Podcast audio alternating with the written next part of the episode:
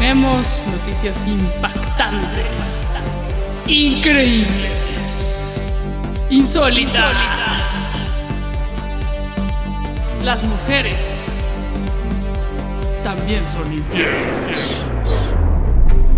Ayer en la mañana veo mi teléfono, hay un mensaje de WhatsApp, lo abro y es del marido de una amiga donde me pregunta, ¿por qué estás apoyando esta plataforma que se llama Evida?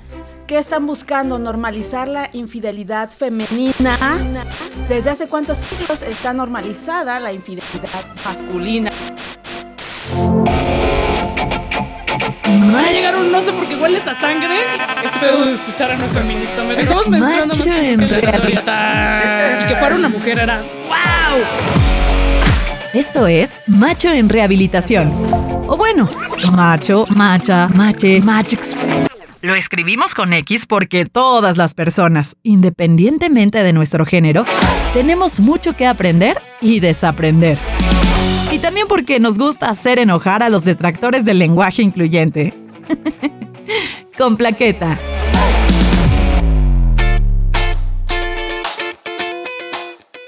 El día de hoy nos acompaña nada más y nada menos que Verónica Massa Bustamante.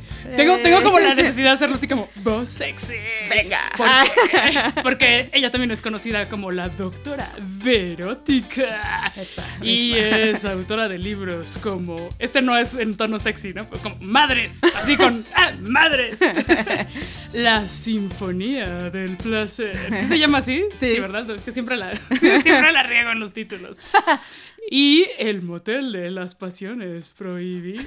Ah, ¿Sí se llama así? ¿Sí El motel de los antojos prohibidos. Eso, bueno. Entonces búsquenlo bien, por favor. El Exacto. motel de los antojos prohibidos. Que espero que su pasión sea un antojo también. Uh. Pero muchas gracias por, por venir. Ay, es siempre un gustazo verte, escucharte y reírme contigo, mi plaqueta. Gracias. Y, y el tema de hoy es muy necesario porque todas sabemos que existe, pero no se habla de él.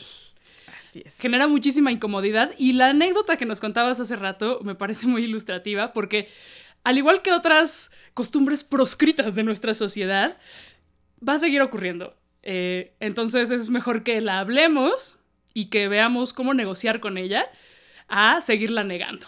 Totalmente, totalmente. Fíjate, eh, Plaqueta, que desde hace un par de semanas eh, soy vocera de Evida, que es una plataforma que acaba de salir, que, dedicada o enfocada en las, las citas discretas para mujeres, ¿no? O sea, que buscan una fer. Y lo más interesante de esto es que es una plataforma que diseñaron mujeres. Ok. Para mujeres, justamente. Muy importante, porque Muy siempre, importante. como que en estos temas siempre todo tiene que pasar por la mirada masculina y la narrativa que ellos tienen y las ideas que ellos tienen y los deseos que ellos tienen. Es que piensa, o sea, desde la idea del- de, qué es el amor, de qué es la pasión, de cómo debemos de comportarnos si queremos ser sexys, de la infidelidad, este, los mismos juguetes sexuales, cuántos años no fueron con forma de pene ahí, este, porque querían emular eso, ¿no? Y ahora creo que desde que las mujeres están empezando apropiarse de su deseo y de muchas otras cosas, están, están saliendo nuevos productos y nuevas posibilidades, ¿no? No es competir con lo que ya hay, simplemente es mostrar ese lado femenino. Y en este caso con Evida está siendo súper interesante porque pone en la mesa el asunto de los affairs de las mujeres. Así como... ¡Ah! No, no deben tener ninguno. Son este, mujeres que deben estar encerradas en su casa cuidando a los chamacos y haciendo de comer y lavando los platos, ¿no? Ajá. mientras se ha normalizado la infidelidad masculina, porque sí o no, digo, llevamos, vaya, uno como mujer ya dice, bueno, en algún momento me van a poner los cuernos, en algún momento.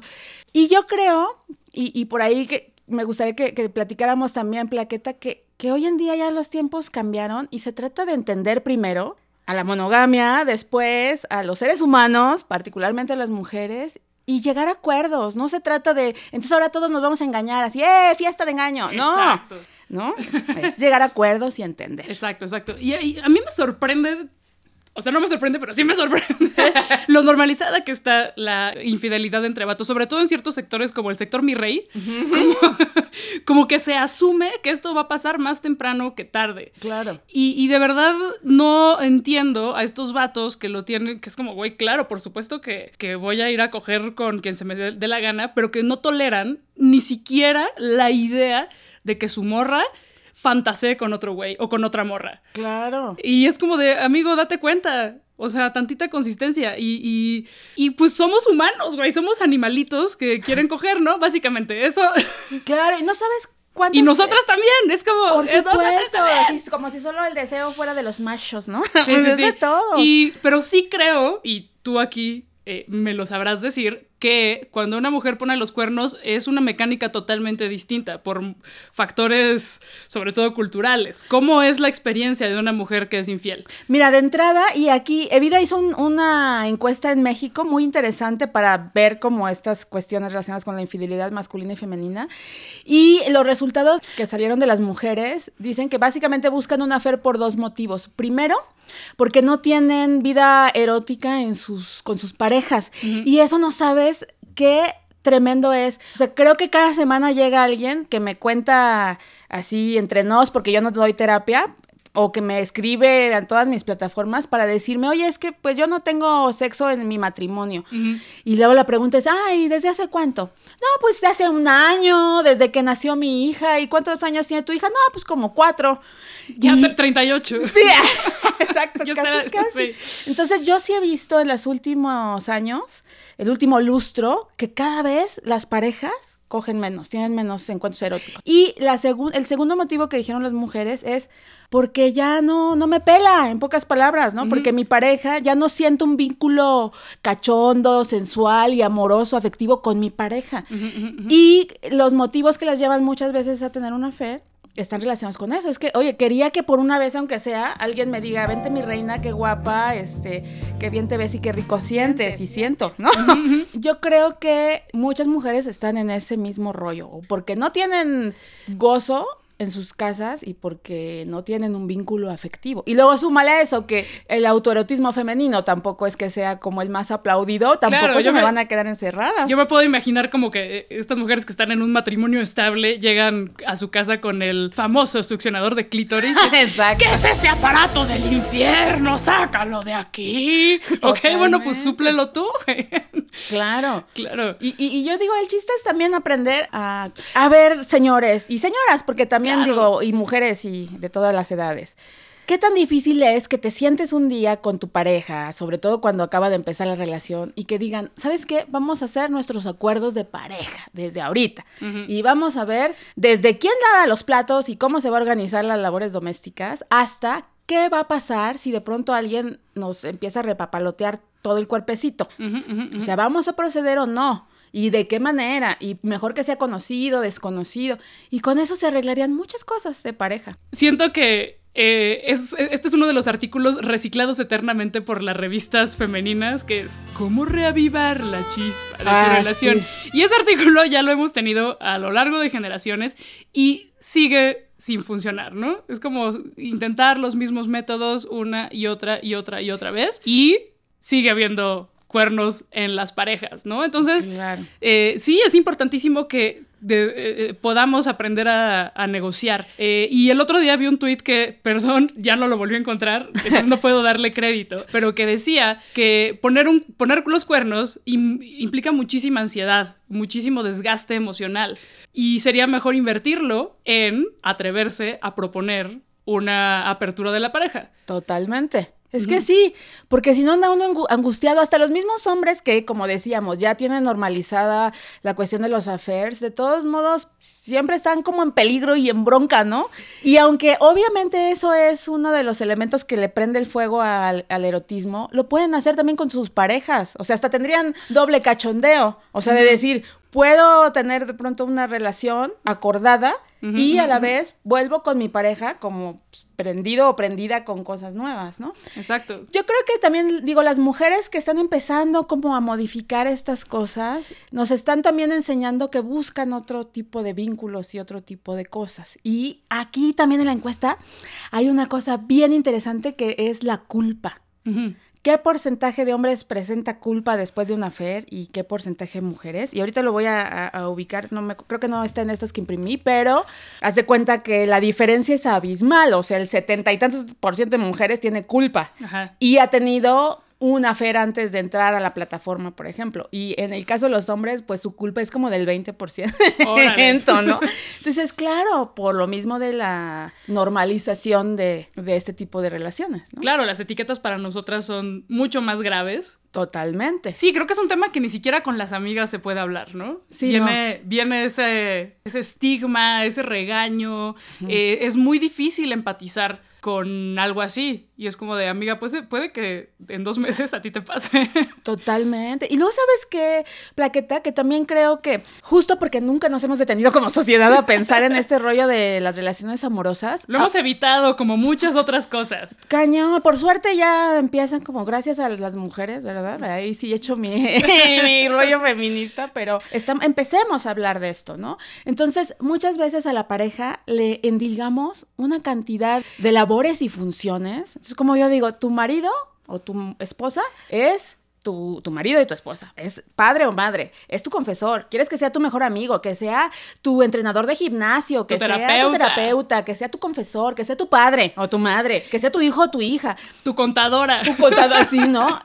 Digo, tengo, yo conozco muchas personas que además tienen un negocio o trabajan en el mismo espacio.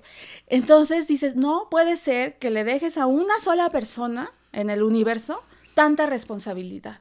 Por eso las personas dejan de tener sexo muchas veces, porque dicen, oye, ya, con tanta tarea y todavía quieres que me aplique y que la pasemos genial. Ajá. O es una o es otra. Sí, y lo triste es que realmente si hablamos de eso y si nos ajustamos o modificamos a hábitos y cosas de estas, podríamos tener relaciones mucho más satisfactorias y entender que realmente el placer es infinito y que con una sola persona puedes tener mil formas de relacionarte, mil prácticas, mil posibilidades. Pero si no te abres a la plática, ¿cómo, amiga? ¿Y cómo le Si, hacemos? si- si ahora sí que si amiga no te das cuenta o amigo, pues ¿cómo le vamos a hacer?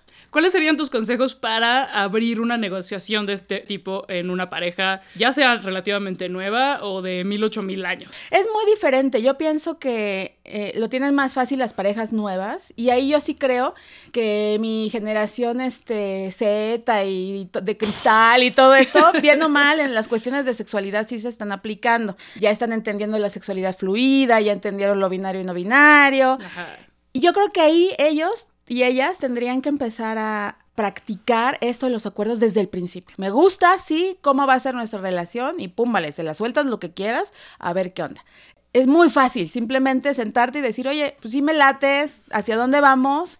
¿No? Solo vamos a tener sexo o vamos a tener una relación amorosa y a partir de eso negociar. Es muy sencillo, háganlo, de verdad. No les van a salir ronchas, no se van a indignar los otros o las otras, adelante. Ahora, lo difícil es con las parejas que ya tienen años y más, ocho mil años, o como, como- o mil, ocho mil, ¿no? Una cifra avalada por la UNAM. Mil, ocho mil. Claro, ahí muchas veces tendría que partir la conversación de cómo se siente la pareja. O sea, de hablar con, la, con el otro o la otra. Y aplica en relaciones heterosexuales, homosexuales. O sea, no nos, nos estamos limitando solo a lo este, heteropatriarcal, ¿no? Y de pronto decir, bueno, ya llevamos tantos años juntos de pareja, como hacia dónde queremos ir, qué nos hace falta.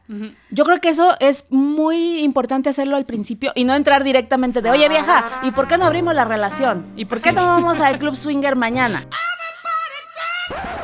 No.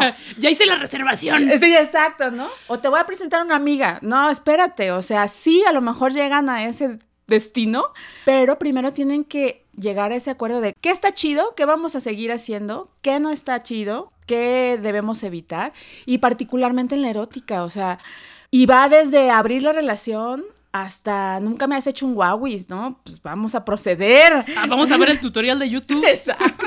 O vámonos a un hotel y vamos a hacer estas cosas. Y a la vez, pues ver qué más se puede integrar en la erótica y los affairs son una posibilidad. Por ejemplo, en esta plataforma lo que me gusta que tiene que ver con que está hecha por mujeres es que tú puedes seleccionar si quieres una, un encuentro de una sola vez. Como decir, pues mira, para quitarme el gusanito, así como casualón cada tanto. O si quieres algo como un poco más estructurado. Y también, digo, también pueden entrar solteros y solteras, ¿eh? No es solo así, si no traes tu acto de matrimonio no puedes entrar, no, o sea, también puede haber solteros que busquen relaciones con alguien comprometido o, viceversa, ¿no? Mujeres que digan, pues yo sí tengo un compromiso, pero busco a alguien casado. Digo, soltero. Este, entonces, todo esto te ayuda también a ir tú reflexionando sobre qué te gustaría hacer y qué no y con quién y cómo. Y además, esto, esto me gusta y es de las cosas que son muy de mujer, o sea, muy femeninas, porque puede recomendar a los galanes. Ah, entonces. Bueno, esto es algo que está desde hace años hablándose de ojalá tuviéramos una manera de calificarlos. Exacto. Y aquí puedes ponerle sus estrellitas, así, ¿no? Como si fuera, fuera eh, algo que, un libro, ¿no? Que te encantó y le pones estrellitas, así. Pero puedes también poner ciertos atributos y me encanta porque son, por ejemplo, tiene buena conversación, es amable, es limpio, este, o es muy cachondo. Muy importante. Recordemos el mítico hilo de Twitter de cómo los hombres no se limpian la cola después de ir al baño, del que seguramente seguiremos hablando en este podcast, pero no hoy, más adelante. No, pero amigos, dense cuenta que tienen que... Nunca es demasiado, nunca, nunca son demasiadas veces en las que recordamos este hilo y que les decimos, amigos, por favor, límpiense. No pasa nada. Volviendo al tema, Oye, perdón. Te parece tan fácil que si tienes un encuentro, por ejemplo, en un hotel, pues un bañito y hasta vuelven erótico el baño, no, no sean gachos. Con tu jaboncito. Pero entonces, e, entonces, digamos, tú dices, bueno, con este chavo tuve una relación porque solo quería tener un encuentro y me encantó por esto y esto y esto, y lo puedes recomendar para que otras mujeres digan, ah, ok, eh, me late, porque, ¿sabes qué también creo? Y tú dime si coincides o no conmigo, Plaque, que muchas veces las mujeres no buscan la metedera, no buscan el coito, no buscan estar ni siquiera encueradas. O sea, empezando por el detalle técnico del coito, que solo el 25% de las mujeres pueden tener un orgasmo a través de la penetración. Exacto. No, pues eso es más como el... Claro. El, uy, uy, uy. y a veces... Pues la cachondería, todo lo que está alrededor de. Totalmente. Y a veces es lo que se busca. O sea, yo quiero a alguien con quien pueda salir a cenar, a echarme un drink, a no sé, este, y, que me haga sentir guapa y que platique conmigo, que se interese de mis temas, ¿no? Que no esté así como, oye, fíjate, ajá, déjame ver la tele, ajá, ya quiero cenar. Me interesa, déjame hablarte de mis coches. Sí, entonces también eso es muy importante porque pareciera si lo vemos desde los ojos, pues del machismo que prevalece, parecería estas mujeres locas, lo que quieren es buscarse un hombre que las penetre. No, a veces... Lo que menos nos importa es el pito, ¿eh? Sí, a veces... O sea, no está de más, pero cuando sí somos o vi, pues no nos importa tanto. Claro. No se, no se, no se obsesionen, amigos, la obsesión es de ellos. Exacto, total. Entonces, ahí son donde yo noto, desde que empecé a trabajar con estos, con Evida, con esta plataforma que digo, ah, sí se nota la mano más femenina, ¿no? o sea, claro, a lo mejor simplemente quiero salir con alguien y cachondear un poco y romancear. Y lo puedes especificar ahí, porque ¿qué busco? ¿no? Hay una opción de qué busco, entonces puedes poner, busco todo, ¿no? También puede ser tatasque total o este, pues busco una plática, un coqueteo sabroso y a ver qué pasa. Hace rato que decías que no querías eh, eh, enfocarte nada más en las relaciones heterosexuales y heteronormadas.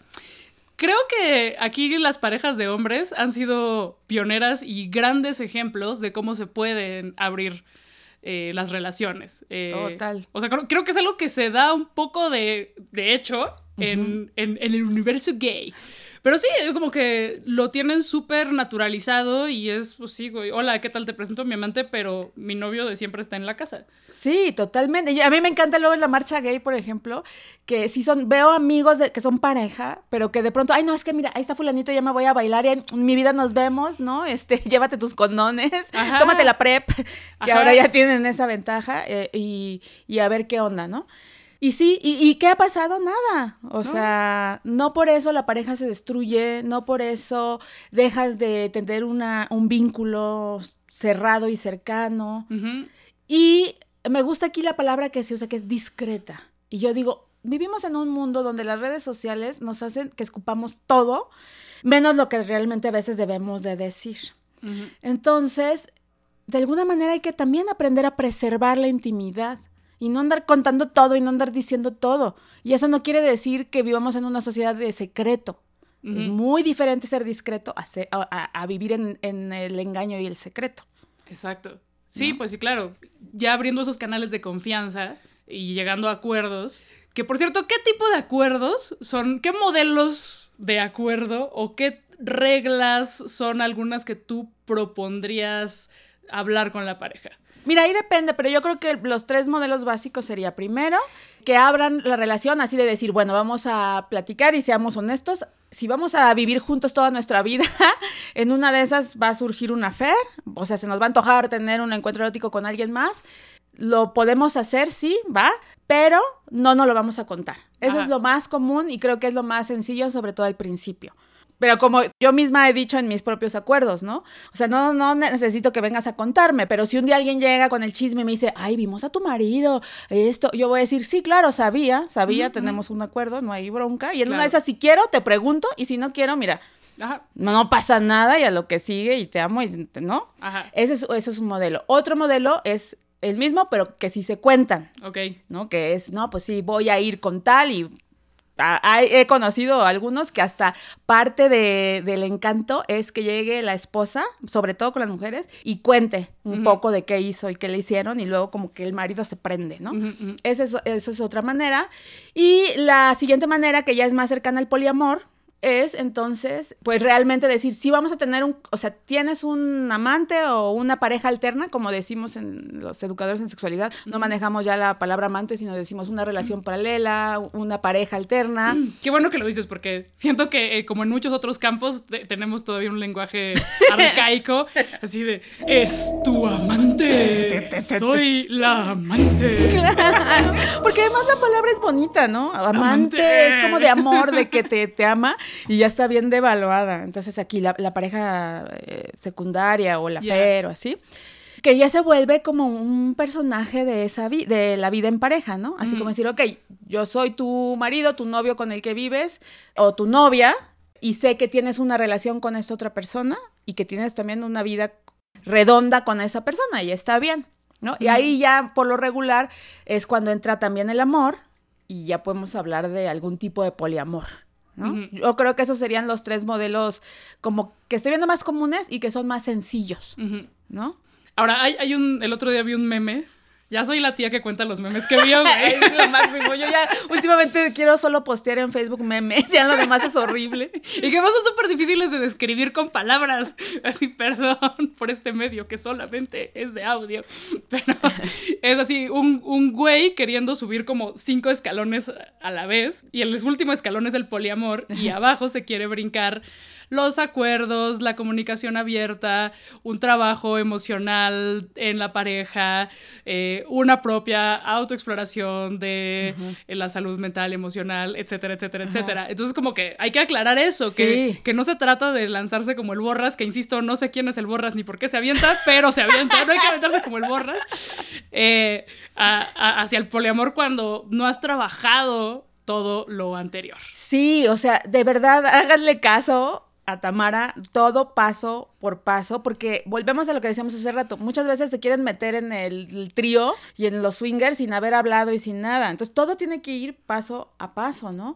Y sabes que también entender como las ideas detrás de estos conceptos, porque a mí me pasa cada rato que yo digo, es que yo soy poliamorosa, y entonces me empieza, la siguiente pregunta es, o sea, ¿coges con varios? Y yo es poliamorosa, o sea, que Ajá. viene de amor, que amo, ah, o sea, que no me limito mi amor, ¿no? Sí. Y que todos saben que yo amo a varias personas de una manera entregada y absoluta. Y sabes, la base del poliamor, que eso es muy importante, es el cuidado del, del otro. Si tú dices, ok, yo puedo amar a tres personas, no importa si tienes sexo con las tres personas, lo importante es que cuides y protejas y ames a esas tres personas. Claro. Por eso igual es un modelo que no aplica para cualquiera. Exacto, Que alguien ¿cómo nada más quiere ir a ligar, a- eh, como yo decía en mis 20, vamos a ligar lo que sea al pata negra. Así no puedes aplicar como-. O sea, tener solo el trabajo con una pareja, pero te vas a ligar lo que sea al pata negra. Ajá. O al antro de tu predilección. Oh, sí, claro. Ya hace mucho que no voy al pata negra, quién sabe cómo Ni es yo, el, el rollo. Habrá que ir un día. A lo mejor ya- Vamos juntas un día a ver qué hay. Sí, a lo mejor ya nadie liga, ¿no? Sí. Están así como todos tomando té. Jugando ajedrez, ¿no? Club de libros Sí, para ligar. Exacto. Oye, esa es una buena idea. ¿Eh? ¿Eh? Puras buenas ideas salen de aquí. Sí. Otra cosa que me parece muy importante es ¿qué vamos a hacer para combatir el estigma social? Y me acuerdo mucho del caso de Lady Coralina, una morra que en su despedida de soltera alguien filtró un video de cómo se estaba, se estaba atascando a un... stripper. era, era un stripper, no era un trabajador sexual. eh, y fue así de el acabose, eh, una, un trasheo en redes sociales, el estigma de cómo se atreve, cuando es algo que... Bueno, si, si hubiera estado chido que se hablara en la pareja. Oye, ¿qué vamos a hacer en nuestra despedida de soltero y soltera, no? Eh, si se vale tener relaciones o atascarse o tocar a una trabajadora, un trabajador sexual o no. Claro. Pero es algo que entiendo que en las despedidas de vatos está... O sea, como que se espera que va a ocurrir. O sea, ¿por qué creerías, güey, que en las de morras no está No, que vamos a enseñarnos los Tupperware, ¿no? Sí. Claro, ¿no? Hablar ya de nombres para el bebé en tu pinche heteronorma. O sea, Claro. ¿qué? No.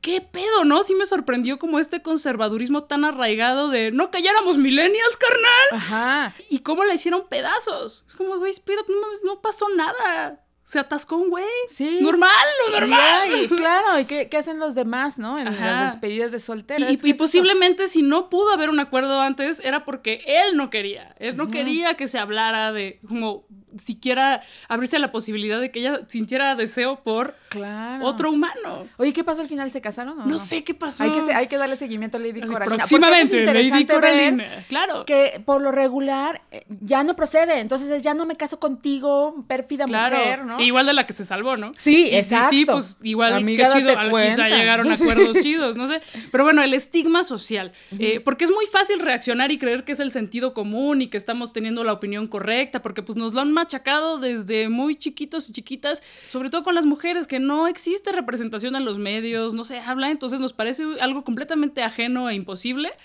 ¿Qué hacemos? A ver, si, si tenemos esta pulsión de, de juzgar y decir maldita, pérfida, pervertida, porquera, bla, bla, bla, bla, Claro. y empatizar más con estos casos. Yo creo que el gran enemigo de la humanidad actualmente y desde hace un chorro es el prejuicio. Porque el prejuicio nos lleva a las guerras religiosas, nos, llega, nos lleva a los feminicidios, nos lleva a la infelicidad. ¿Qué es el prejuicio? Son esas ideas preconcebidas que por algo tenemos, como que la pareja debe ser hombre-mujer, como que las mujeres son débiles y los hombres son fuertes, como que tal religión es la buena y las otras no. Entonces, yo creo que en el momento en que empezamos como individuos ahí sí a preguntarnos esos prejuicios, a decir, ¿por qué creo? O sea, ¿de dónde saqué la idea yo? ¿Y por qué creo que la pareja tiene que ser hombre-mujer? No dos hombres o dos mujeres, ¿no? ¿Mm? Y vas a llegar a un punto en donde vas a decir, pues, uno, ¿quién sabe de dónde saqué esa idea? O dos, me lo dijo mi mamá y ella su abuelita y a su abuelita quién sabe quién, pero no viene al caso. Entonces yo creo que cómo romper esos tabúes o estos eh, prejuicios, primero haciendo un análisis personal de muchos temas, ¿no? ¿Qué pienso de las mujeres? ¿Cómo puedo realmente tener una relación justa, equitativa? ¿Cómo puedo caminar en unidad con ellas? ¿Cómo puedo entender su deseo, mi deseo? Entonces, al ir quitando todas esas como telarañitas, podemos conversar con los demás, incluyendo la pareja, los padres, las madres y todo eso, el enemigo, y llegar como justo a acuerdos. Es muy difícil, yo a veces se me, me bajoneo y digo, no sé qué tanto vayamos avanzando en ese sentido, pero por ejemplo, hace unos días que hablaba con un amigo gay que está haciendo un libro que va a ser súper bueno, cómo está el rollo de los chavos gays hoy en día, ¿no? Cómo avanzaron, en dónde siguen detenidos. Y le decía, la fórmula es muy sencilla, se dice muy fácil, pero es muy compleja, que es desestructurar. O sea, tiene, tenemos que olvidarnos de muchas estructuras y volver a construirlas. O sea, estructuras sobre el sexo, sobre el género, sobre el amor, sobre el deseo. ¡Pum! Romper. Y de pronto empezar a decir, claro, está en su derecho el ser humano de elegir con quién coge, ¿no? Sea hombre, mujer o periodista, como le digo yo. Mujer o periodista. Ajá, entonces, pero sí es una labor que tenemos que hacer todos, los papás trabajarlo con sus hijos y con sus hijas, y las mamás obviamente, los chavos con ellos mismos, las chavas con ellas mismas. Digo, yo lo veo, digo, si lo hiciéramos todos, esta humanidad cambiaría. Ahora, ¿eso va a pasar? No, no, por desgracia. Y también por eso estamos tú y yo aquí insistiendo y remachacando para tratar de, algún, de alguna manera de abrir un poquito una conciencia. Pues ojalá que esta plática haya detonado en quien quiera que la haya escuchado un cuestionamiento, una bonita reflexión y que sea para mejorar sus relaciones actuales o futuras. Claro. Y, la de las, y las de las personas que la rodean. Yo creo que no, la manera más simplista de pronto de ver cosas como vida es está promoviendo la infidelidad femenina. Y no, eso es una manera simplista y muy básica de ver estas posibilidades, además de la era digital. O sea, básicamente se trata de ir entendiendo muchas cosas que hasta ahora no nos hemos preguntado sobre el amor y el deseo. Y hacer uso, ahí sí, de todas las TICs y las plataformas digitales para pasárnosla bonito. Muy bien. Pero muchas gracias. Siento como esta necesidad de despedirme de con voz sexy. A ver, plaqueta. Vero, ¿dónde podemos seguirte en redes sociales? Búsquenme como la doctora Verótica. Así es, está viendo. mi hijo me dice, tú tienes una voz de radio, una voz de tele y tu voz. Ay, ¿cuál es mi voz, hijo? Con la voz de radio. La voz de radio te voy a dar de comer. No. Este, en Twitter me encuentran como arroba DRA Verótica, como doctora Verótica, y en Facebook es de así, como Verónica Massa Bustamante, la doctora Verótica, en Instagram como Vero Massa. Pueden leerme en, mi columna El Sexódromo en Milenio Diario, que sale todos los sábados, y pues ahí echar chisme, ¿no? En general, en las redes y y en la vida. Yo soy Plaqueta y sí, esta conversación seguramente continuará. Continuará. Ay, hay que hacer muchas cosas. Vamos a apropiarnos del mundo, amiga. próximamente. mi querida Plaqueta. En varias plataformas. Y felicidades por este espacio. Gracias. Nos escuchamos pronto.